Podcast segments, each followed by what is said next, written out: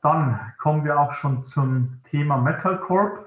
Ähm, Metal Corp ist ja leider nicht neu für uns. Wir haben im Oktober damit begonnen, nachdem die Gesellschaft ähm, die Anleihe nicht wie ursprünglich vorgesehen am 3. Oktober 2022 zurückgezahlt hat. Ähm, wir haben dann einen Presseaufruf gemacht. Äh, da haben sich über 1000 Anleihenhaber bei uns zurückgemeldet, haben dann die Stimmen gebündelt auf den Versammlungen, die schon im letzten Jahr stattfanden, ähm, auf der Abstimmung ohne Versammlung und auf der ähm, ja, dann Anleihegläubigerversammlung am 18.11.2022. Auf dieser wurde der gemeinsame Vertreter, der Herr Dr. Moser, gewählt und ein Gegenantrag von der SDK wurde beschlossen, der im Wesentlichen die Laufzeitverlängerung der Anleihe um ein Jahr vorsah. Jetzt ähm, ja, sehen wir uns leider, muss man sagen, wieder.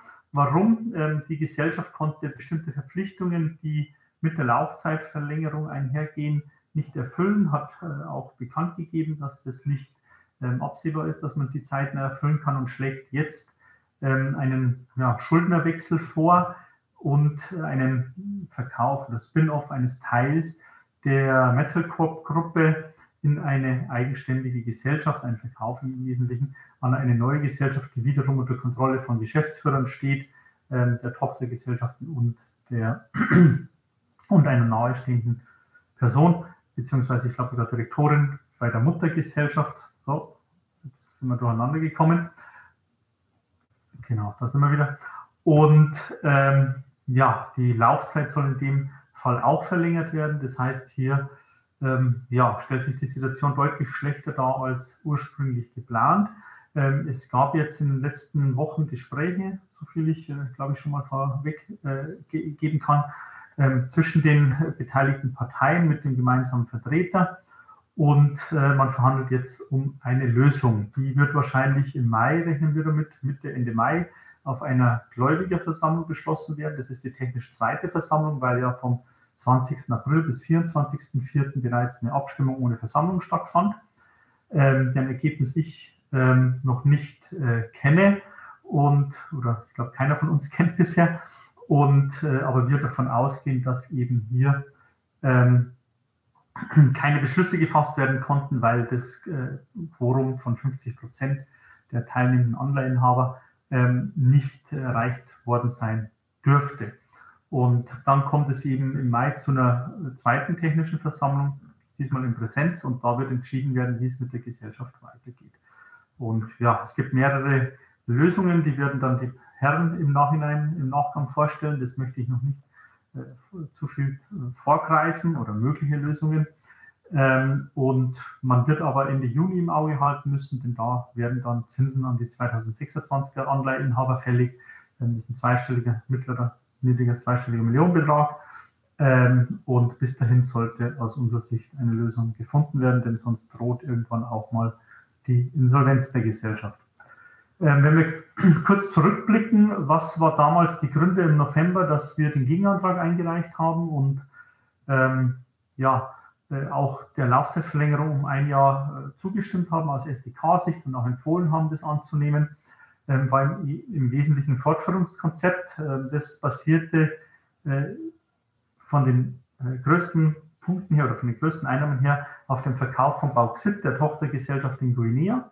Ähm, da gab es auch ein äh, Wirtschaftsprüfungskurzgutachten äh, beziehungsweise eine Planung, die bestätigt wurde von dem Wirtschaftsprüfer. Ähm, das hat sich leider herausgestellt, äh, war und ist nicht belastbar anscheinend. Jedenfalls bisher nach Unternehmensangaben konnte erst ein Schiff versandt werden. Ähm, die Umsätze, die man damit generieren wollte, hat man nicht generiert und daher kommt es jetzt auch wieder zu diesen wirtschaftlichen Problemen. Was ist ähm, aktuell zur Situation zu sagen? Ähm, von unserer Seite aus, wir sind auch keine Insider, ist es sehr, sehr schwierig. Warum? Weil die Transparenz und die Kommunikation der Gesellschaft aus unserer Sicht, also SDK-Sicht, weiterhin mangelhaft ist. Ähm, auch das, was man da bekannt gegeben hat mit dem äh, Teilverkauf von, Gesch äh, von, Geschäften der Gesellschaft aus der Gruppe heraus, ähm, war relativ überraschend. Da war keiner vorbereitet. Man hat es auch, soweit wir das verfolgen konnten, nicht mit äh, den großen Stakeholdern diskutiert im Vor Vorweg. Man hat es dann einfach von heute auf morgen vorgeschlagen. Ähm, Und ja, das Vorgehen der Gesellschaft erfolgt wie immer nicht so, wie wir uns das wünschen. Das war auch damals schon so, ähm, leider. Und ähm, ja, man bindet diejenigen, die hier sehr viel Geld investiert hat, haben in der Vergangenheit nicht wirklich ein. Ähm, was werden wir jetzt machen können?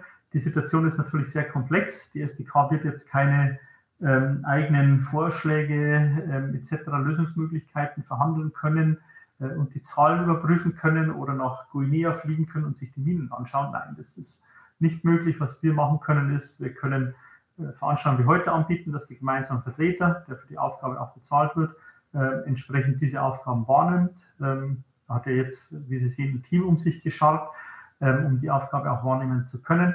Und ähm, die SDK oder uns obliegt es, die gefundenen Lösungen dann eben zu bewerten, ähm, auch im Austausch mit dem gemeinsamen Vertreter und ihnen dann auch eine Handlungsempfehlung am Ende zu geben und dann sie im Endeffekt auf der zweiten Versammlung, auf der kommenden Anleihegläubigerversammlung zu vertreten, um dann sicherzustellen, dass auch das Quorum erreicht wird.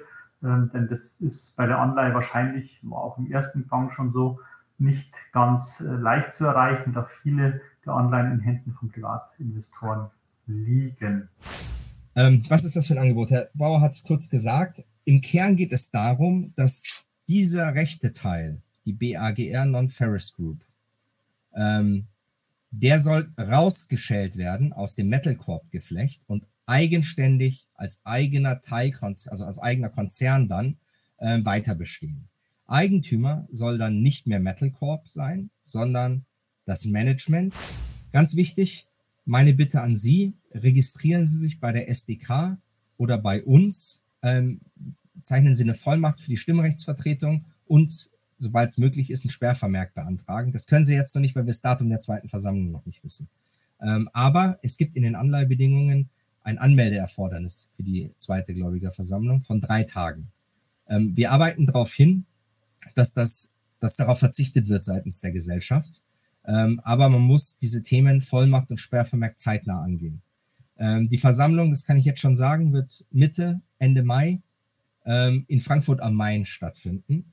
Ähm, wer da in der Nähe ist oder hingehen will, gerne. Ansonsten SDK und wir bieten gratis Stimmrechtsvertretung für jeden Gläubiger der 23er Anleihe an. Ähm, Sie werden dann auch, hier ist auch ein Link, äh, wenn Sie auf unsere Homepage gehen unter Metal Corp, sehen Sie es auch, da können Sie die Vollmacht runterladen ähm, und uns einfach per E-Mail schicken. Ansonsten später auch den Sperrvermerk, wenn der Termin feststeht.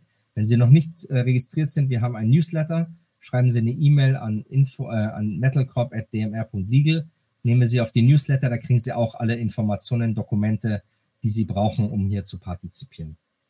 Ähm, in der Versammlung selbst wird es üblicherweise auch diesmal wieder ein äh, Statement von der Gesellschaft geben und auch von uns als gemeinsamen Vertreter. Ähm, es wird im Vorfeld der Gesellschaft auf jeden Fall einen Gegenantrag geben.